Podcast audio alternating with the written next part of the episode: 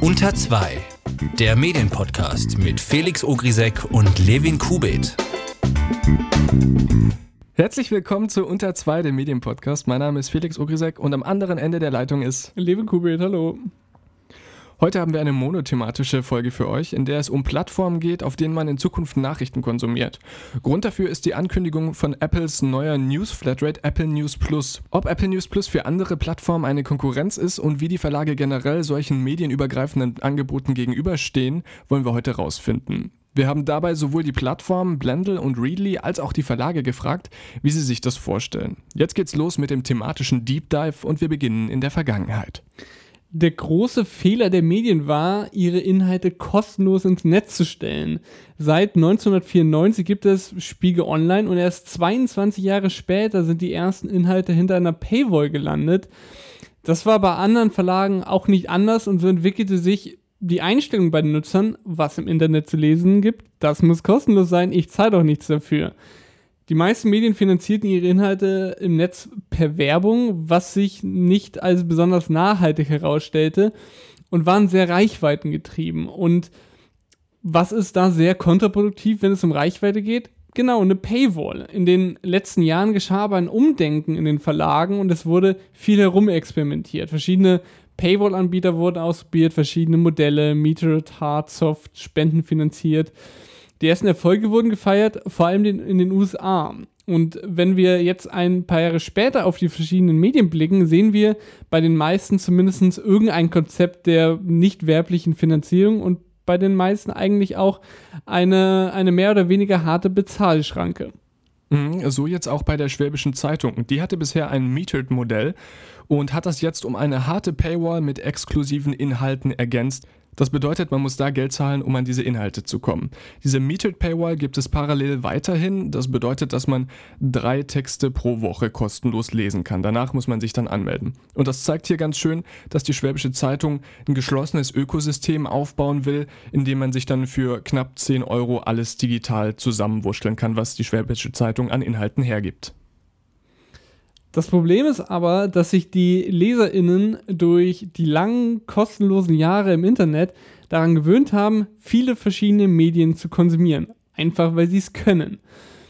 Das, äh, durch das Durchsetzen der Bezahlschranken allerdings wird das jetzt immer mehr erschwert, vorausgesetzt man zahlt nicht für 5, 6, 7, 8 verschiedene Abos. Das ist aber recht selten. Die meisten Leser haben vielleicht ein oder zwei Abonnements, mehr nicht. Und genau an dieser Stelle werden die Plattformen interessant, bei denen mehrere Medien ihre Inhalte anbieten, sei es im Rahmen eines gebündelten Abos oder eben im Einzelverkauf. Und über diese Angebote und ihre Erfolge oder Nichterfolge in Deutschland wollen wir in dieser Sendung sprechen. Denn sie ermöglichen es, dass ohne ein Dutzend Abos abzuschließen eine Vielzahl an Medien konsumiert werden können, aber wie gut laufen diese Angebote hierzulande und sind Blendle, Readly und Co. überhaupt attraktiv für Medien und ihre Strategie? Diese Fragen wollen wir in der nächsten halben, dreiviertel Stunde versuchen zu beantworten.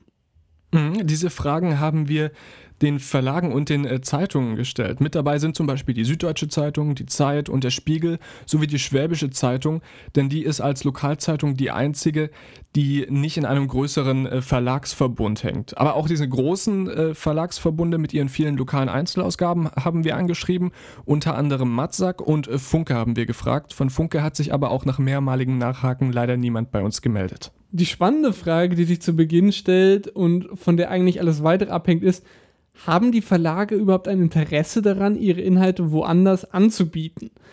Wenn man sich die Antworten der Verlage anschaut und sie zusammenfassen müsste, könnte man das mit den Worten Ja, aber tun. Das Aber vom Spiegel Verlag ist, dass eine interessante Wertschöpfungskette oder andere relevante Mehrwerte, die vom Verlagssprecher aber nicht genau definiert werden, gegeben sein müssen das aber von der Zeit ist ein ähnliches, nämlich dass durch die Kooperation neue Zielgruppen erschlossen werden können müssen. Zielgruppen, die die Zeit über ihre eigenen Plattformen nicht erreicht. Das hört sich jetzt nach einem kleinen Aber an. Enrico oder Enrique Taragino unter zwei der Medienpodcast mit der perfekten Namenaussprache, dass der Geschäftsführer von CMO Zeit Online schiebt äh, gegenüber unter zwei jedoch direkt ähm, weitere oder ein, ein großes Aber hinterher, nämlich wir halten nicht viel davon, unsere Ausgabe für einen Drittanbieter zu entpacken und Kunden unsere Texte einzeln oder innerhalb einer Flatrate gebündelt mit den Artikeln anderer Medien anzubieten. Alle bisherigen Erfahrungen zeigen, das lohnt sich weder finanziell noch lassen sich auf diesem Weg relevante neue Zielgruppen erschließen. Im Gegenteil, wir machen mit unserer bekannten Marke eher den Drittanbieter stark, was wiederum unser eigenes Angebot langfristig schwächt. Bei der Frankfurter Allgemeinen Zeitung ist das Aber ähnlich groß. Es klingt fast so, als wäre das Aber kein Aber, sondern ein Nein. Doch kann es kein richtiges Nein sein, da die FAZ unter anderem bei Blendl noch vertreten ist, im Gegensatz zum Beispiel der Zeit. Die FAZ gibt sich bei der Beantwortung der Frage auch sehr distanziert und vage. Eine Sprecherin sagt, dass die langfristige Überlegens Überlebensfähigkeit einer Zeitung mit ihrer Fähigkeit sich mit ihrer Fähigkeit unterscheidet, ein eigenes profitables digitales Abo-Modell zu etablieren. Außerdem meint man, meint man bei den Frankfurtern, dass man die Modelle von Spotify und Netflix nicht auf den Journalismus anwenden könne, da die Produktion von Filmen und Songs einmalige Kosten verursache, das aber nicht auf aktuelle Nachrichten und Berichte übertragen werden könne. Die Payback-Periode pro produzierte Einheit sei äh, hier sehr viel kürzer. Bei der Süddeutschen Zeitung ist das Anbieten der eigenen Inhalte bei anderen Plattformen ein Gewinn, wenn entweder neue Nutzer erreicht oder an die Marke herangeführt werden oder wenn Erfahrungen hinsichtlich der Geschäftsmodelle der Plattform gesammelt werden können. Der Axel Springer Verlag gibt sich experimentierfreudig. Man probiere grundsätzlich vieles aus, lässt ein Vertragssprecher wissen. Im digitalen Vertrieb liege der strategische Fokus auf den eigenen Bezahlangeboten. Man teste aber zusätzlich immer wieder neue Möglichkeiten und Modelle, um zu lernen und neue Lesergruppen zu erschließen. Dabei sei die Monetarisierung entscheidend.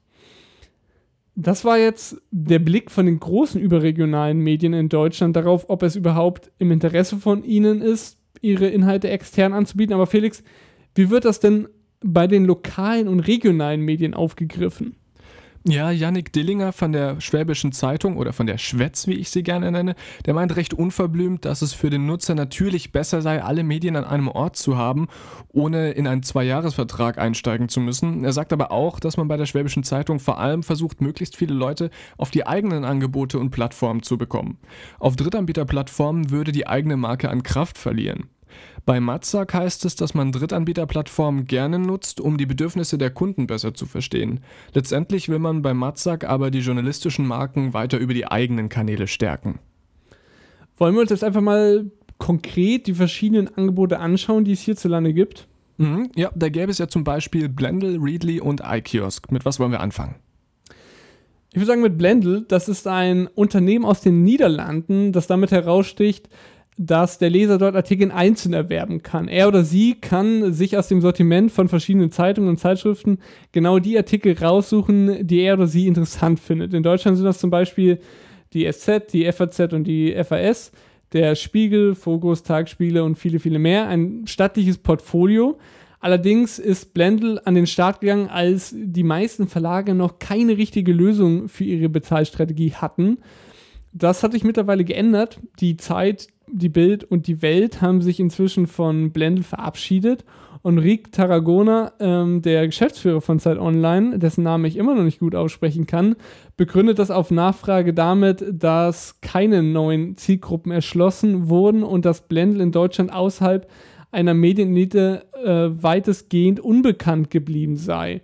Und genau darüber hätten wir gerne mit Blendl gesprochen, ebenso wie über die aktuelle Lage von Blendl aber das hat leider nicht geklappt. Die Kommunikation von Blendl war das wohl unprofessionellste, was ich jemals gesehen habe bisher. Es wurde uns erst das versprochene Gespräch abgesagt mit Verweis auf terminliche Gründe mit der Kommunikation der Redaktion in den Niederlanden. Wir hatten die Sendung ja eigentlich viel früher geplant. Als wir sie dann verschoben hatten, ähm, war auch dann kein Gespräch mehr möglich, aus Zitat diversen internen Gründen. Und als wir daraufhin einen Fragenkatalog an Blendl geschickt haben, konnte man auch diesen nicht beantworten. Zitat, es fehlen leider die Kapazitäten. Es konzentriere sich alles auf äh, die Entwicklung für die Niederlande. Blendl will also in keinster Weise sich dazu äußern, wie die Lage in Deutschland ist, wie man auf die Entwicklung reagiere, dass die Verlage vermehrt selbst Paid-Content-Lösungen haben und ob Blendl plant, sich aus Deutschland zurückzuziehen. Diese und weitere Fragen bleiben uns unbeantwortet. Ob das vielleicht daran liegt, dass es in Deutschland bei Blendl nicht so richtig läuft? Hm? Blendle ist in Deutschland auf jeden Fall personell stark geschrumpft. Nach unserer Information arbeitet bei Blendle nur noch eine Person für den deutschen Markt.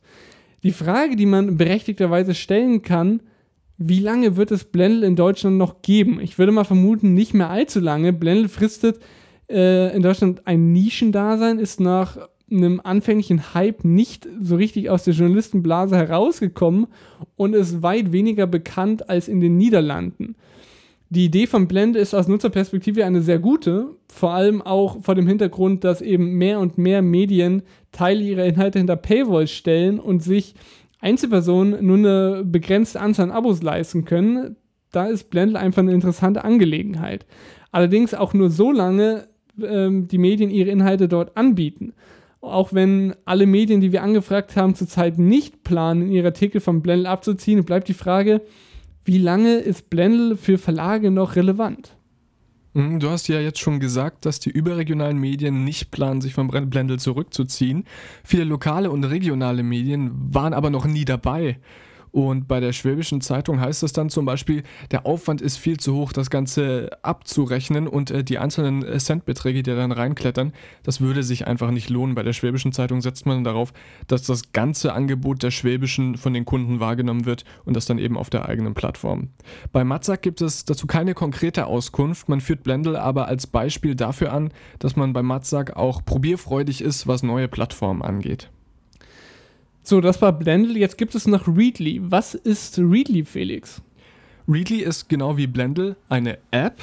Nur äh, Readly unterscheidet sich darin, dass man da keine Centbeträge für einzelne Artikel zahlt, sondern dass man da eine Flatrate zahlt, nämlich etwa 10 Euro im Monat und dafür bekommt man dann Magazine und auch äh, die ein oder andere Tageszeitung. Seit kurzem sind da ein paar Ausgaben von Springer dabei, also Bild und die Welt. Beim Magazin gibt es da eine sehr, sehr große Auswahl. Und wir haben mit dem CEO, dem äh, Chief Expansion Officer, Philipp Graf Mangelat gesprochen. Und er sagt, dass es gar nicht das Problem sei, neue Verlage an Bord zu holen. Es ist für uns eigentlich in den letzten Jahren ähm, zunehmend einfacher geworden, die ähm, Verlage ähm, zu, äh, zu überzeugen und zu akquirieren gerade in unseren Kernmärkten Schweden, ähm, UK oder auch Deutschland, ähm, aber insgesamt im Dachmarkt und jetzt auch Holland wachsen wir, ähm, was unsere äh, Anzahl der Magazine von neuen Verlagspartnern angeht, enorm. Also im Moment kommen etwa 100 bis 150 neue ähm, Magazine monatlich dazu. Das liegt daran, dass wir ähm, eigentlich einen ähm, sehr ähm, offenen, transparenten und fairen Umgang, glaube ich, mit den Verlagspartnern haben. Ähm, unsere ähm, Revenue Share, den wir ausschütten in unserem Geschäftsmodell, sind 70 Prozent der Gebühren, gehen insgesamt an die Verlage. Ähm, und auf dieser Basis ähm, äh, haben die Verlage festgestellt, dass sie neue Einnahmen erzielen können, dass sie eine erhöhte Auflage melden können, weil wir in eigentlich allen Ländern ähm, da offiziell zählbar sind und am Ende des Tages das auch mit einer neuen und, und, und auch internationalen Zielgruppe erreichen. Das ähm, sehen Sie dann auch über die von uns angebotenen Analysen der Nutzerstatistiken. Und auch einem Deutschlandstart von Apple News Plus sieht er verhältnismäßig gelassen entgegen. Also zum einen äh, haben wir, äh, ohne dass das falsch verstanden werden soll, sicherlich schon einen ganz guten Vorsprung. Auch in Europa sind hier in einigen Ländern präsent ähm, mit ähm, insgesamt über 4000 ähm, Magazinen und Hunderten von Verlagspartnerschaften. Ähm, und zum anderen ähm, ist so ein großer Player immer einfach auch wichtig für, äh, für die Nutzer, die verstehen, dass äh, das ein spannendes Thema und ein spannendes Produkt ist, aber auch für Verlage, für die Medien und äh, am Ende des Tages auch für die Investoren. Soll nicht falsch verstanden werden. Apple hat ein großes Festgeldkonto, wie wir alle wissen Insofern ist es für uns aber einfach auch nochmal mehr Ansporn, ähm, äh, auf der Basis, auf der guten Basis, die wir haben, äh, so weiterzumachen. Bisher hat Readly als große Zeitungen eben die Bild und die Welt. Was Magazine angeht, äh, gibt es da von A wie Autobild bis Z wie Zwiefach das Magazin für Sänger und Tänzer alles. Und auch was Nachrichten angeht, soll demnächst was kommen in der Magazinabteilung. Zeitungen ist ja für uns ein ganz neues Thema, ähm, was wir erst vor einigen ähm, Wochen, äh, zwei, drei Monaten gestartet haben. Aber Magazine, da haben Sie in Deutschland recht, da fehlen uns ähm, noch zwei, drei der großen Nachrichtenmagazine. Wir sind aber mit allen Verlagen äh, in Gespräch und hoffen, dass wir da dieses Jahr noch äh, für eine mindestens eine Überraschung sorgen können. Was die klassische Lokalzeitung angeht, ist man bei Readly allerdings dann eher verhalten. Ähm, bei den Lokalzeitungen ist es durchaus ein anderes, äh, mag das durchaus ein anderes Thema sein. Mit dem Thema haben wir uns selber noch nicht so intensiv beschäftigt, sondern unser Fokus liegt, wie gesagt, ähm, sehr stark auf den Magazinen. Ähm, und eben im Moment ähm, mal national oder auch international übergreifend bekannten Tageszeitungsmarken. Felix, du hast dir jetzt für die Recherche äh, Really angeschaut, hast das mehrere oder hast du in den letzten Tagen genutzt. Wie ist es? Ach, also ich bin, ich bin so ein bisschen zwiegespalten, denn äh, ich hätte eigentlich gerne in dieser, in dieser App und in dieser Flatrate viele verschiedene Tageszeitungen. Momentan bekomme ich da leider nur die Springer-Auswahl. Bei den Magazinen ist, so, ist es so, das ist alles äh, sehr lifestyleig. Also da findet man dann einfach tatsächlich auch sehr viele bunte Sachen. Äh, von äh, Chip bis zu eben der Tänzer- und Sängerzeitschrift und äh, einer Anglerzeitschrift alles nicht im engeren Sinne, so, so diese, diese harten Nachrichtenthemen. Aber grundsätzlich finde ich die Idee gut und es ist in dem Magazinbereich auch eine, eine gute Konkurrenz zu Apple News Plus, wenn es irgendwann mal nach Deutschland kommen würde. Das Einzige, was mich ein bisschen stört, ist tatsächlich, dass ähm, das relativ faul umgesetzt wird. Man bekommt einfach nur das PDF hingeklatscht und das finde ich dann für einen Zehner tatsächlich ein bisschen zu viel. Da würde ich dann irgendwo eher so bei, bei 7 Euro das veranschlagen. Naja, aber dafür, dass du 10 Euro zahlst für wie viel? 500 Titel ist. Ich weiß nicht. Ist das nicht günstig? Ja, also natürlich, das ist eine, eine gute Rechnung. Ähm, ähm, äh, Philipp Mongelin hat auch ähm, mal in, eine, in einer öffentlichen Diskussion äh, aber auch äh, zu erkennen gegeben, dass es so ist, dass diese Vielfalt, Vielfaltsnutzung dann irgendwann extrem abnimmt und man sich so im Schnitt als längerer User auf drei, vier Magazine beschränkt. Ähm, deswegen würde ich die Vielfalt da als, als, als, als Gegenargument irgendwann langfristig dann rausrechnen und hätte dann lieber die paar Magazine, die man dann hat, äh, dann auch tatsächlich schön aufbereitet. Bei Readly also wenige nachrichtlichen, äh, nachrichtliche Medien zu finden du hast, äh, wir haben die verschiedenen Medien angefragt, wieso sie nicht bei Readly sind. Was haben sie geantwortet? Na, das sagt der Spiegel. Readly bietet im Verhältnis zum Produktionsaufwand für unsere journalistischen Premium-Produkte keine ausreichende Erlösperspektive. Die Süddeutsche Zeitung sieht ebenfalls keine Erlösperspektiven, was den Vergleich von Flatrate-Modell zu den eigenen Services angeht. Bei der Zeit heißt es, da die Erlöse in der Regel nach Nutzung verteilt werden, gewinnt am Ende immer derjenige, der möglichst viel Content zu möglichst geringen Erstellungskosten beisteuert. Dem stehe man kritisch gegenüber. Und von der FAZ heißt es ganz knapp, wir unterstützen keine Plattformen mit Flatrate-Lesemodellen, sondern nur direkte Verkäufe von FAZ-Inhalten. Springer sieht Readly für seine Zeitungstitel im Moment eher so als Testplattform. Und wenn wir dann zu den Lokalen schauen, da sagt die Schwäbische Zeitung, sie möchte mit ihrem gesamten Angebot überzeugen und das dann eben auch auf der eigenen Plattform. Und selbes gilt auch für Matzak. Andere Angebote, die ebenfalls Medien von verschiedenen Verlagen im Sortiment haben, sind iKiosk und Update, beides Produkte des Axel Springer Verlags.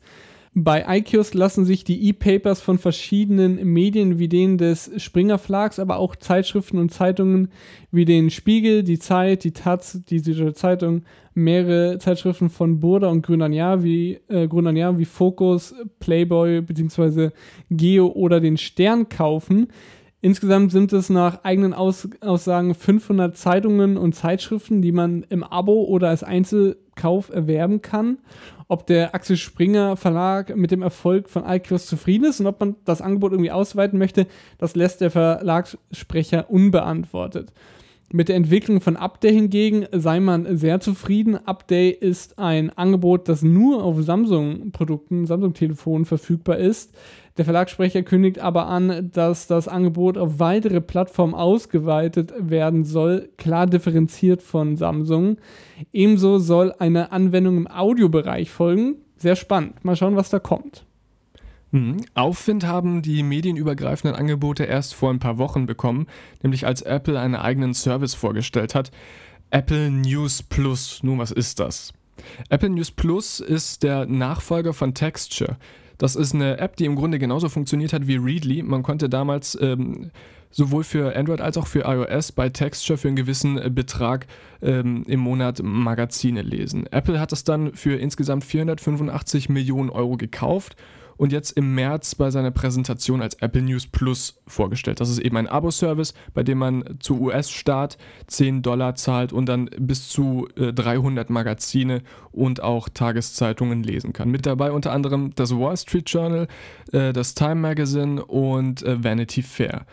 Apple hat äh, den äh, Verlagen da auch ein bisschen ähm, Druck gemacht äh, mit dieser Argumentation. Apple hat ja inzwischen eine Milliarde aktive Geräte und das ist alles Potenzial, das die Verlage abgreifen könnten. Bei der Kooperation zwischen den Verlagen und Apple gab es gemischte Gefühle.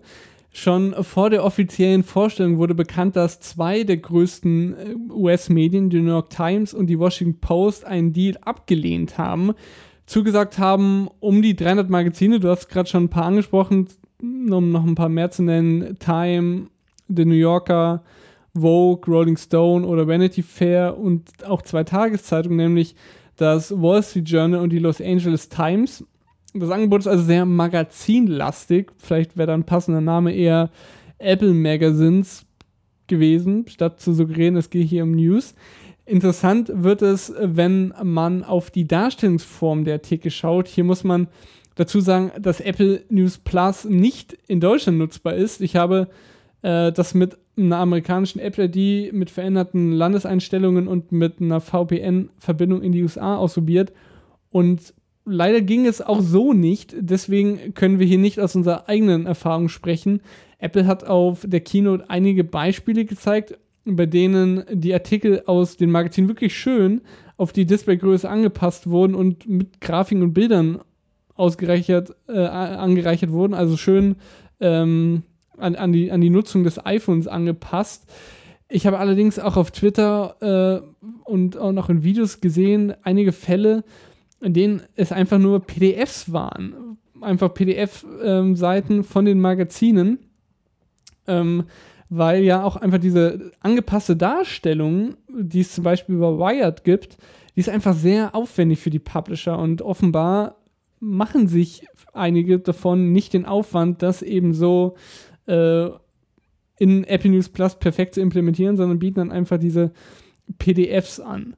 Aus Reviews ist außerdem herauszulesen, dass es sich als außergewöhnlich schwer herausstellt, bestimmte Magazine in dem Angebot zu finden und nur weil ein Magazin in dem Portfolio zu finden ist, bedeutet das auch nicht in allen Fällen, dass man Zugriff auf alle Inhalte der Marke hat. Beim New Yorker und bei Vanity Fair beispielsweise wird der Leser, so berichtet es Nyman Lab, ähm, teilweise in den Browser umgeleitet und steht dann vor der klassischen Paywall. Das musste der Chefredakteur des New Yorkers auch am Tag nach der Präsentation gleich nochmal mit all den Vorteilen eines richtigen Abonnements betonen, nachdem Reuters äh, in einem Artikel in der Headline gefragt hat, ob es jetzt Zeit ist, sein New Yorker-Abo zu kündigen. Ebenso sind die Inhalte des Wall Street Journals nur eingeschränkt, äh, sichtbar nämlich ähm, ein Archiv von, von drei Tagen. Auf, kann man, auf ein Archiv von drei Tagen kann man zugreifen wieso Apple nicht alle Medien bekommen hat, so wie sie es gerne gehabt hätten, liegt unter anderem an den Konditionen. Apple soll stolze 50% der Einnahmen für sich behalten. Und wenn man das mal kurz durchgeht, äh, kann man die Verlage ganz gut verstehen. Denn von den 10 Dollar, die Apple News Plus kostet, gehen dann 5 Dollar an Apple und die restlichen 5 Dollar müssen unter allen Medien je nach Nutzung aufgeteilt werden. Da bleiben dann pro User also nicht mehr so viel übrig. Im Gegensatz zu den Summen, die eben ein reguläres Abonnement kostet. Auf der anderen Seite steht eine potenziell sehr, sehr große Masse an neuen Lesern. Die App ist ja vorinstalliert. Apple News ist in den USA recht beliebt und so können eben Verlage auf neue Leser hoffen. Wenn sie dann aber hoffen, die neuen Leser auch irgendwie durch Angebote näher an die Marke binden zu können, zieht auch hier Apple einen Strich durch die Rechnung. Apple ist ja auf dem Privacy-Trip, wie schon immer, aber wegen, diesem, wegen dem Facebookschen Straucheln betont eben das Unternehmen aus Cupertino zurzeit umso mehr, wie wichtig äh, Privacy für sie ist und gibt deswegen ähm, sammelt grundsätzlich keine Nutzerdaten der Leser und gibt auch keine Daten an die Verlage weiter. Das ist jetzt aus einer Privacy-Perspektive eben ein sehr nutzerfreundlicher Zug, allerdings für die Verlage eine Einbahnstraße. Mark Thompson, der CEO der New York Times, hat vor dem Launch vor einem Kontrollverlust gewarnt, besonders vor dem Hintergrund, den eigenen Journalismus in einen Topf mit anderen Medien zu packen. Wäre ich ein amerikanisches Fernsehnetzwerk, würde ich zweimal darüber nachdenken, meine ganzen Angebote an Netflix zu geben. Auch wenn Netflix dir eine ganze Menge an Geld bietet. Macht es wirklich Sinn, Netflix zu helfen, ein gigantisches Fundament an Abon Abonnenten aufzubauen, bis zu dem Punkt, wo sie selbst 9 Milliarden Dollar in, in, im Jahr für Eigeninhalte ausgeben und mir weniger für meine Angebote zahlen können? Das fragt Thompson rhetorisch. Einige Verlage beantworten diese Frage offenbar mit Ja. Zumindest bieten sie ihre Inhalte bei, bei Apples Dienst an. Die Chefin von New York Media, das unter anderem das New York Magazine und äh, Vulture verlegt, sagt, dass man die Vor- und Nachteile abgewogen und beschlossen habe, dass Apple News Plus ihren Zeitschriften Zugang zu einer neuen Leserschaft und äh, in einem Zitat Umfeld, das sich für uns richtig anfühlt, bietet. Ja, jetzt ist Apple News Plus nun mal da, zumindest in den USA. Und äh, wie schaut's aus? Naja, nach den ersten 48 Stunden gab es schon über 200.000 neue Abonnenten. Die, das Wall Street Journal hat festgestellt, oh, das scheint für uns ganz gut zu funktionieren und die haben direkt mal angekündigt, 50 neue Journalistenstellen zu besetzen. Und dann hat sich noch ein Medienchef, ein nicht genau genannter Medienchef gegenüber Vanity Fair geäußert, dass Apple News Plus durchaus Sinn machen könnte für ähm, Medienhäuser, die einfach nicht besonders viele digitale Abonnenten haben, denn die könnten so noch zur Reichweite kommen, da Apple News Plus eben auf jedem iPhone standardmäßig drauf ist und so könnten dann ähm, Leute eben deren Angebot entdecken und diese kleineren äh, Medienhäuser mit wenig digitalen Abonnenten könnten da noch ein bisschen was vom Kuchen abhaben. Wenn wir das Ganze unter Marketing-Aspekten anschauen, da gab es ein, äh, eine Äußerung von Josh Stinchcomb, äh, Global Chief Revenue Officer Media Sales für den Dow Jones. Der hat nämlich gegenüber DigiDay erklärt, dass es wohl Werbeformate auf Apple News Plus gäbe, die besser laufen würden als auf der eigenen Website der Verlage. Außerdem sagt er, dass diese Plattform die Gelegenheit bietet, die gesamte Marke in einem breiteren und qualifizierteren Publikum anzubieten. In Deutschland ist das Ganze ein bisschen anders. Da sagt der Verband deutscher Zeitschriftenverleger, dass es da eben sehr große Probleme gäbe, unter anderem der Kundentakt, der indirekt ist. Es werden keine Informationen weitergegeben an die Verlage. Das, die, die, die Marke wird, äh, wird ähm, zerbröselt. Außerdem eben dann noch diese 50%-Klausel, dass nur 50% äh, vom Umsatz dann tatsächlich bei den äh, Zeitschriften ankommen und das findet man da so mittelmäßig. Apple möchte in Deutschland allerdings irgendwie den Fuß in die Tür kriegen, denn Apple hat eine neue Stelle geschaffen, nämlich einen Marketingchef für Dach, also für äh, Deutschland, Österreich und die Schweiz. Das ist Benjamin Reininger. Der war vorher bei The Zone ähm, Marketingchef und den hat Apple sich jetzt äh, ins Boot geholt, damit er sowohl iTunes als auch die äh, anderen äh, Apps und Services, die es schon gibt, ähm, sowohl die als auch eben Apple News Plus und die neue Apple TV Plus äh, Funktion äh, in Deutschland, Österreich und der Schweiz dann adäquat zu bewerben. Man hat also in Deutschland schon irgendwie auch noch das Interesse, auf den Markt zu kommen. Gegenüber der Welt äußerte sich eine Sprecherin des Bundesverbands der deutschen Zeitungsverleger, kurz BDZV, eher zurückhaltend gegenüber Apple News Plus, das Geschäftsmodell ist aus unserer Sicht für Verlagsunternehmen nicht besonders attraktiv, sagt sie. Apple News Plus gibt es ja noch nicht in Deutschland, ebenso nicht wie das reguläre Apple News, was äh, Apple ja vor einigen Jahren schon gelauncht hat. In Deutschland gibt es lediglich ein Apple News Widget im, im Notification Center äh, von, von den iOS-Geräten. Ähm, das ist das Interessante, dass ähm, das einen enormen Reichweitenboost für die Verlage bringt, so, so hört man das regelmäßig. Also wenn da mal ein Artikel landet, also die Verlage wissen leider nicht, wie sie da besonders strategisch ihre Artikel reinbekommen, weil Apple das nicht verrät, aber wenn da mal ein Artikel landet, dann muss das wohl relativ gute Reichweite bringen. Tja, auf der einen Seite Apple News Plus, das barbarische Konditionen hat, auf der anderen Seite dieses Zuckerchen, dieses Apple News Widget auf iOS-Geräten. Äh, wie wird denn jetzt Apple News Plus von den Verlagen gesehen? Bei der FAZ scheint man sich seine, In seine Inhalte und Finanzierungsmodelle sehr sicher zu sein. Von dort heißt es, das ähm, Angebot von Apple lege die Axt an das eigene künftige Bezahlmodell der Verlage. Die Sprecherin spricht vom eigenen Vertrauen in die Marke und in die Inhalte eines Verlags, nicht direkt aber von der FAZ. Die FAZ bleibt hier sehr vage und spricht nicht von sich selbst, sondern von Verlagen an sich. Bei Springer sieht man sich in einer Marktposition, die so stark ist, dass man Apple News Plus nur als zusätzlichen Vertriebsweg im Ausland nutzen möchte.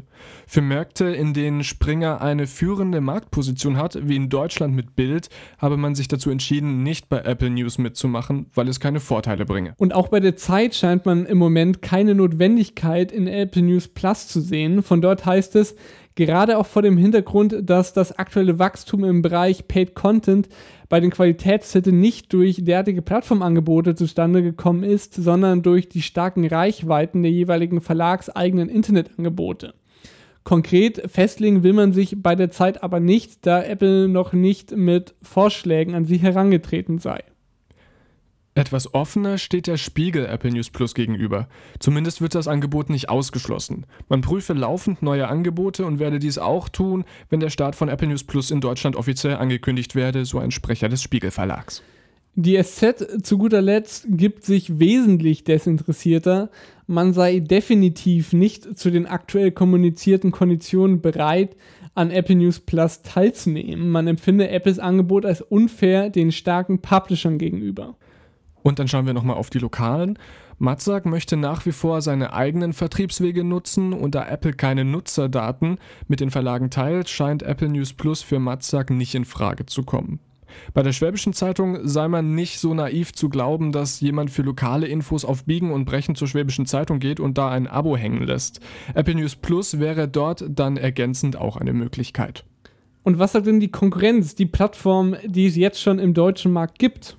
Ja, auch wenn Readly direkte Konkurrenz bekommt mit Apple News Plus, scheint man sich sicher zu sein, dass man eine solide Kooperation mit den Verlagen hat, die vom Tech-Giganten dann nicht erschüttert werden kann. Zurücklehnen sollten wir uns auf gar keinen Fall, wenn Apple den Markt betritt. Das ist ganz klar. Ähm, äh, aber im Moment ist unser Verlags, äh, unser Geschäftsmodell für die Verlage, wie gesagt, ein 70 zu 30 Modell. Und das hat sich in den letzten ähm, vier, fünf Jahren, seitdem wir ähm, hier im Markt sind, gut bewährt. Und die Verlage sind da im Großen und Ganzen, äh, wenn ich das richtig weiß, zufrieden. Das ist auch der Grund, warum wir ähm, bis dato eigentlich kaum einen Verlag jemals wieder verloren haben und heute mit über 700 Verlagen ähm, äh, Europa und weltweit zusammenarbeiten.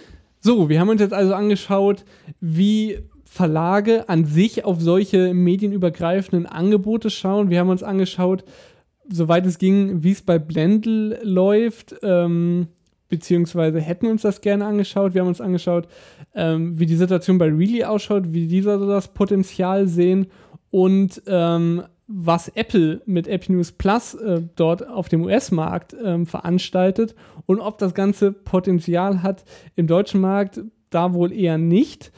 Wie, was ist jetzt unser Fazit? Ah ja, also es herrscht eine große Ambivalenz, also eine sehr ambivalente Beziehung. Auf der einen Seite geben die Verlage Macht aus ihren Händen, machen sich abhängig von den Anbietern und stärken die dann eben auch in erster Linie. Sie haben dabei dann weniger Kontrolle und können schlechter Leser an ihre Marke binden. Auf der anderen Seite können sie dank solcher Dienste neue Leser erreichen, Leser, die sonst vielleicht nicht bereit wären, für Journalismus tatsächlich Geld auszugeben. Man konnte das ja ganz schön bei Blendl sehen. Die Verlage haben da mitgemacht, haben ihre ähm, Inhalte dort angeboten, auch so einigermaßen so ein bisschen gepusht, aber halt auch nicht so richtig. Ähm, und, aber Blendl ist halt nicht aus der Nische rausgekommen. Äh, was es halt irgendwie gebraucht hätte, wäre, dass die Verlage das mehr beworben hätten müssen, was sie aber eben nicht getan haben. Und was ist daraus gefolgt? Naja, Blendl ist irgendwie nahezu tot in Deutschland. Hm, ja, also wenn man in dieser äh, digitalen Bezahlmodellentwicklung ähm, dann mal so ein Zwischenfazit äh, ziehen möchte, dann würde das lauten, äh, Verlage sehen, noch, sehen sich noch nicht genötigt, auf die Leser zuzugehen. Das müsste den Verlagen schon erst noch ein bisschen im Geldbeutel wehtun, bevor sie dann tatsächlich irgendwie auf den Leser zugehen und es einfacher für ihn machen. Was wir also sehen, früher wurde bei den Verlagen viel experimentiert, einfach weil sie keine richtige Strategie äh, für, ihre, für ihre Bezahlmodelle hatten. Jetzt haben sie so mehr oder weniger eine Strategie und sind daher wesentlich abgeneigter, Inhalte von der eigenen Plattform zu entfernen. Mhm, und ich, ich finde, das ist äh, wahnsinnig unkreativ, was da geleistet wurde. Also erst hat man experimentiert und jetzt kehrt man dann doch wieder zum alten Modell zurück. Ähm, man geht quasi an den Kiosk und kauft da für den äh, Preis die Zeitung und jetzt eben bei der, äh, bei, bei der Zeitung dann digital geht man auch wieder zur selben Zeitung hin und schließt da direkt ähm, einen Kaufvertrag ab, wenn man so will. Und äh, irgendwelche Innovationen sind da dann doch eher auf der Strecke geblieben. Das ist quasi so das Fazit, weil man sieht, oder das ist so zumindest ein Eindruck von den Verlagen, dass es für sie wohl mehr Sinn macht, wenn sie ähm, das alles bei sich managen, eigene Abos oder dass die Kunden, äh, die Leser, die Abos eben direkt bei ihnen abschließt und nicht über Dritte. Was ich jetzt kürzlich noch auf ähm, Twitter gesehen habe, gestern, das fand ich einen interessanten Gedanke, weil man ja, wenn man über, über Blendl, auch über Apple News Plus spricht, hört man sehr oft äh, die Formulierung, das sei Netflix für Journalismus. Und es wird auch oft eine Netflix für Journalismus gefordert. Ähm, aber der Redakteur der FAZ, Franz Nestler, hat eben so den Deckanstoß auf Twitter gegeben, dass es eigentlich ja, es, es, es, es gibt gar kein Vorbild für Netflix für Journalismus, weil es auch kein Netflix für Netflix gibt. Also es gibt kein Netflix für Streaming-Anbieter, weil wenn man Netflix für Journalismus fordert äh, und das auf die Streaming-Anbieter wieder bezieht, dann wäre das ja quasi ein, ein Dienst, der alle anderen Dienste bündelt. Also äh, ein Netflix, das dann auch Prime, Sky, Disney und was es sonst noch alles gibt, bündelt. Und das gibt es ja auch nicht bei Streaming-Anbietern. Äh, Streaming und deswegen ist dieser, diese Redewendung Netflix für Journalismus eigentlich unsinnig, weil äh, quasi das Netflix, das gibt es schon für Journalismus. Das ist einfach dann eine Tageszeitung zum Beispiel oder eine Wochenzeitung, weil dort werden ja ganz viele Inhalte gebündelt.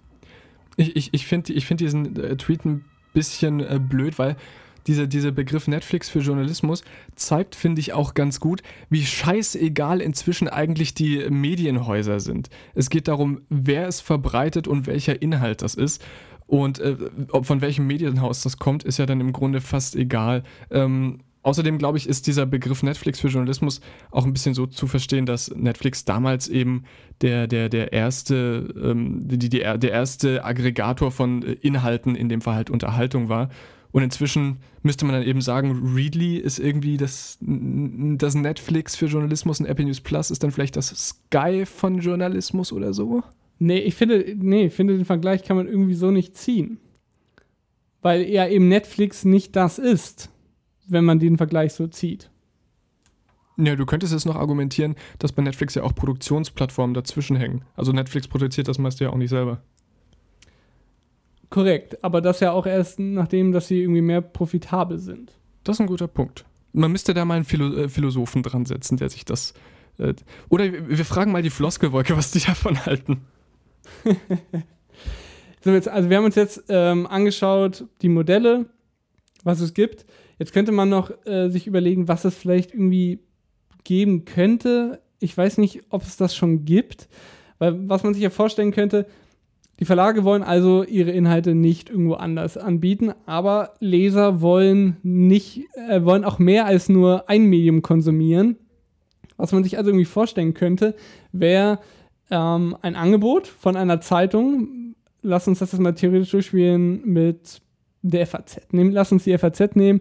Also angenommen, man äh, abonniert die FAZ und dann könnte man sich vorstellen, noch einen eingeschränkten Zugriff zu einer anderen Zeitung zu bekommen. Das wird jetzt wahrscheinlich keine deutschsprachige sein, weil man sich ja dann irgendwie selbst kannibalisiert. Aber irgendeine englischsprachige, also FAZ, Wirtschaftstitel, vielleicht den Economist, so als Zusatz und da halt irgendwie noch einen eingeschränkten Zugang. Der Freitag ähm, kooperiert ja schon irgendwie in einem gewissen Maß mit dem Guardian, da könnte man sich das zum Beispiel auch gut vorstellen. Und was dann auch mehr Sinn machen würde, habe ich mir so gedacht, wenn diese internationalen Editionen von den, von den deutschen Medienhäusern, das gibt es ja, ähm, der Spiegel hat das, das Handelsblatt hatte, hat das immer noch, ähm, dass quasi äh, Teile der Artikel übersetzt werden. Und beim Spiegel ist das ja auch immer so ein bisschen komisch. Da hat er dann irgendwie investigative Recherchen, die in der deutschen Fassung hinter einer Paywall stehen, aber in der internationalen Fassung nicht, weil keiner irgendwie dann extra ein Abo für Spiegel Plus abschließen würde. Und so könnte man das eben auch lösen, dass zum Beispiel, I don't know, der Spiegel mit der New York Times eine Kooperation hat. Also wenn man den Spiegel-Abo äh, hat, hat man irgendwie ähm, die New York Times hat ein Metered-Modell, also hat man, keine Ahnung, 20 freie Artikel im Monat, keine Ahnung, 30. Und umgekehrt dann eben auch, weil ähm, die deutschen Inhalte sind ja für New York Times-Leser irrelevant, aber wenn man dann sagt, als New York Times-Leser bekommst du auch Zugriff auf, ähm, Internet, auf die Artikel der internationalen Edition des Spiegels hinter der Paywall, äh, könnte das irgendwie ein interessantes Modell sein. So, jetzt haben wir das Problem dargelegt, von allen Seiten beleuchtet, kritisiert und einen Lösungsansatz gleich noch hinterhergeschoben. Was kann man von dieser Folge bitte noch erwarten? Das ist doch wirklich unfassbar. ja, und ähm, ich würde sagen, dann machen wir das gerade zu. Mhm. Ähm, das war die, ich glaube, 43. Folge, wenn ich richtig liege, von unter zwei. Wir freuen uns immer über Feedback das könnt ihr uns gerne schreiben, entweder per Direktnachricht über Twitter oder Instagram oder per Mail an unter zwei podcast.gmail.com. Wir freuen uns natürlich über Bewertungen bei iTunes und äh, Co.